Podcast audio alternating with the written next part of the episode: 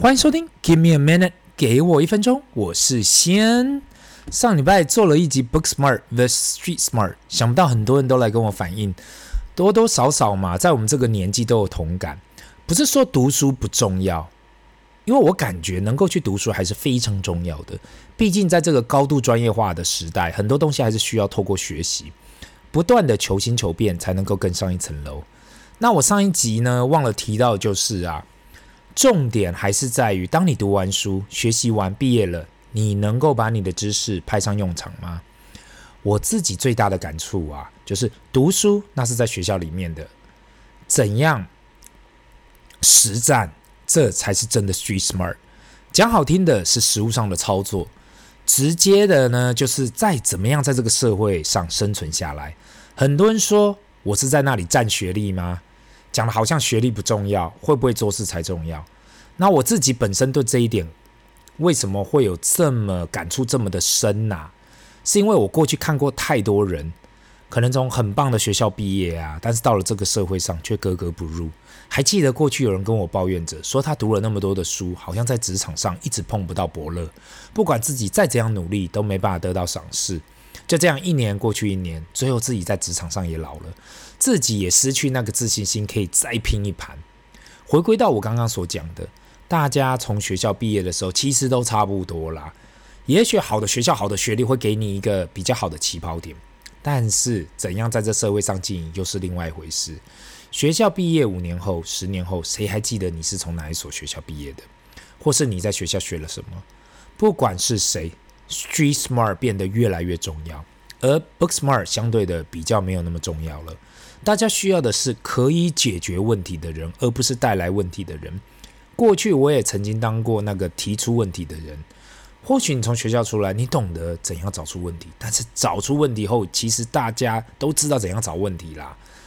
但是关键在于解决问题，怎样开发更多客源，怎样改良制程，怎样产出更好的产品，这才是关键。那到了现在呢，我才发现为什么红海董郭台铭董事长会说。走出了实验室就没有高科技，只有执行的纪律，就跟人生一样嘛。出了社会，每个人都对自己有个目标，有个期许，要怎样去达成自己的目标？不管你的目标是什么，你要怎样去执行自己的计划？你要翻山越岭也好，达成自己的目的、自己的目标，什么都用上了，这我才是我感觉到的 street smart。所以，更正确的讲法应该是：也许年轻的时候有很多 book smart，但是当你出社会后，需要累积更多的 street smart 才可以应付。我在这里要再说一次，嗯，那我在这里就是总结一下我上一集没有把我的观点讲清楚的地方。那另外呢，小编有跟我提到，我上礼拜所讲的抽书活动问的问题好像太难了，使得参加的人很少，所以叫我稍微修改一下，到底听众需要去留言什么？Episode 一七九。半导体投资指南那一集所提到的可抽出作者亲笔签名的三本书，原本是希望听众可留言说出半导体上中下游到底是什么。现在改轻松一点的题目，那就是请回答台湾的护国神山是什么？你可以留英文 TS 叉叉或是台叉叉都可以，这应该够轻松了吧？够简单了吧？如果你要进行指数化投资，还不知道台湾的护国神山，那我想你真的要稍微去做一下功课了。那知道答案的听众，呃，也有兴趣参加免费抽出的活动。这本半导体指南、投资指南呐、不仅仅是有关半导体投资，也可以让大家更进一步了解资产配置。有兴趣不妨去留言。那这个活动会到这个礼拜四，六月二十九号截止。那希望大家赶快上网，不管是到呃 Give Me a Minute 的嗯、Facebook、Instagram。或是到我们所有 podcast 的平台下面留言，那小编都会把你们找出来参加抽奖的活动。今天的主题呢，其实我应该早就来要需要来探讨的，那就是过去一直说的指数型投资，像是零零五零才刚欢度二十周年的生日。如果你从二十年前零零五零诞生的时候开始投资，一直抱到现在，你的本金会成长五百五十 percent，年化报酬率大概就是十 percent 上下。那如果你说我要把分散风险，那我只想要投资全世界。那你投资 VT，过去十年年化报酬率大概就是八 percent。另外，我所提到的系统风险跟非系统性风险，那所谓的系统性风险就是 systematic risk，就是整体环境我们跑不掉的。拿二零零八年金融风暴好了，这个已经是十五年前的事。那时候不管你是投资哪个资产，所有人都跑不掉，因为全世界都好像天垮下来的，这就是属于系统性风险。不管你投资什么，垮掉大家都跑不掉。那有关非系统性风险呢？Unsystematic risk，这是属于在金融投资，你单押一间公司，如果这间公司倒闭了，那就属于非系统性风险，因为只有这间公司倒了，那其他竞争对手啊，其他公司都没有事。你这一笔投资倒了，就是碰到了非系统性风险。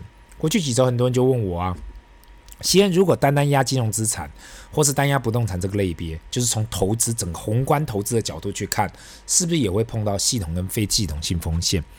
那我只能说，如果你从这么大方向去看呐、啊，资产的系统性风险就是当这世界所有的资产价格都往下掉。虽然说我是很想很难去想象这件事情。因此，资产配置的重要性就是不能把所有的鸡蛋放在同一个篮子里。那有听到很多华人说，他要把所有的资产都放到不动产里面，因为不动产有实体物品，所以可以继续保值，而且土地是没有办法去增加的。毕竟这个世界就是只有这么大。What if 你所押的不动产停止增值了，或是因为某种原因开始往下跌，那你要怎么办？千万不要以为这不会发生，因为房地产所讲的 location, location, location，你放对地方可以让你上天堂。如果说四十年前，呃，有在台北买不动产的人，现在几乎都口袋麦克麦克的。但是如果去看过去五到十年台北的房价，我只能说保值，已经没有过往的上升幅度了。或是有些人只要单押在黄金上面，认为如果有世界末日来临或是打仗的话，黄金可以保住价值。但是如果你所居住的国家没有打仗呢，或是你等了又等，就是不打仗或世界末日，各种说法都有啦。每个人对于风险的认知不同。如果你是属于喜欢单押个股，或是单单买间房子，其实你承受的就是系统风险跟非系统性风险。每个人对于风险的考量不同嘛，所以没有一种资产配置方式是任何人都可以使用的。有些人感觉重压台积电对他们来说，诶，这个风险还好，毕竟这是台湾的护国神山，刷下去没有太大的感觉。那投资零零五零的投资人会说，单单重压台积电风险太高了，不如投资零零五零，这样又可以投资台积电约四十七 percent，也可以分散到其他四十九间公司，至少可以避开单单投资台积电的非系统性风险。这时候也有可能有其他指数投资人说：“嘿，你单压台湾太危险了吧？台湾的地缘政治关系，台湾的市值只占全世界几 percent 而已呢。如果要全压在这市场垮了，那不是什么都没有了吗？那就会有人说啊，那应该要去投资。”美国市场，因为这样比较安全，毕竟美国嘛，比较不太可能垮。但是我们读过历史都知道，没有任何的国家可以一辈子都当世界强权的。几千年的历史都看过，一代一代的过去，所以只投资美国的话，又好像会太重压了。那就去投资全世界吧，像是 VT 这样的 ETF。因为毕竟你如果世界末日的话，我们大家都垮了，也有没有什么资产也没有关联性的。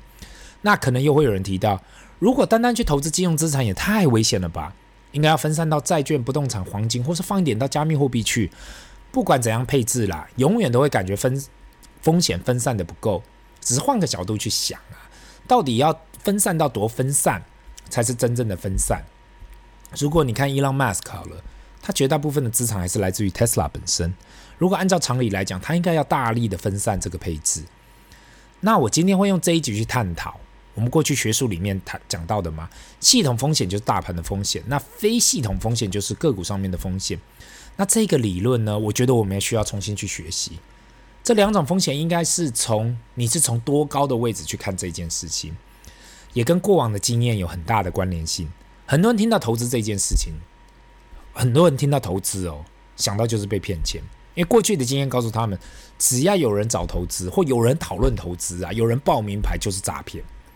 那更多呢？长辈只要一听到，哎，你要去投资股，拜托你不要被骗，那是合法赌场，你知不知道？你一进去就不知道怎么出来了。你可以说很多资产被污名化了，但是我感觉问题是出在那个人是怎样去看自己的风险，因为风险跟报酬是有正比的。你不可能只要有定存的风险，但是要有 IPO 股票的报酬率，这件事情是不可能发生的。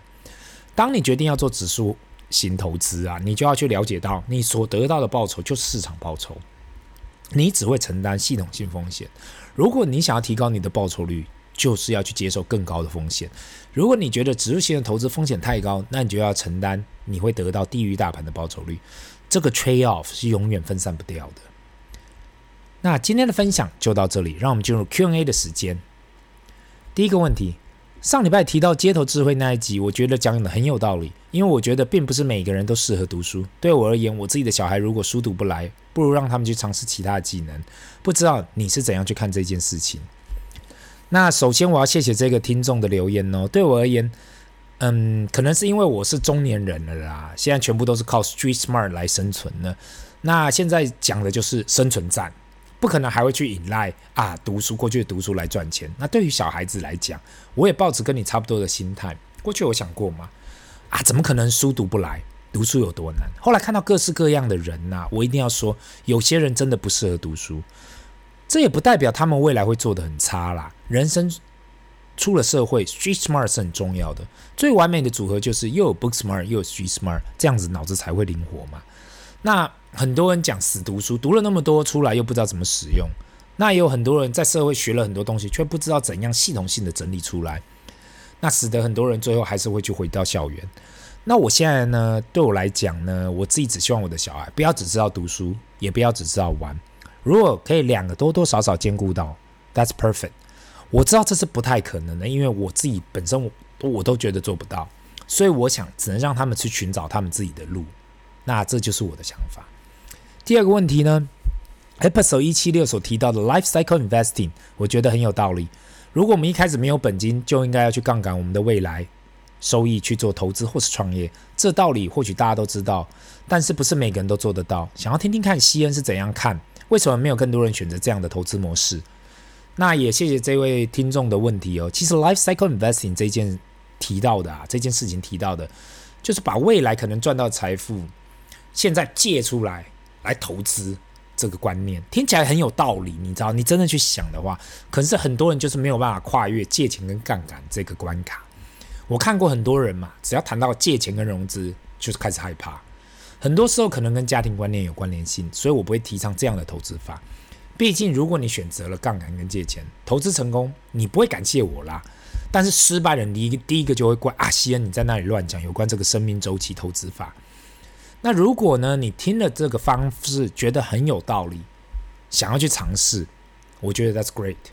那至于给我一分钟呢，因为没有跟任何人收费，所以我长期只会提倡指数型投资，其他的方式就看各位听众自己本身的考量。那希望以上有帮助到你。这里是 Give me a minute，给我一分钟，我们下次见，拜。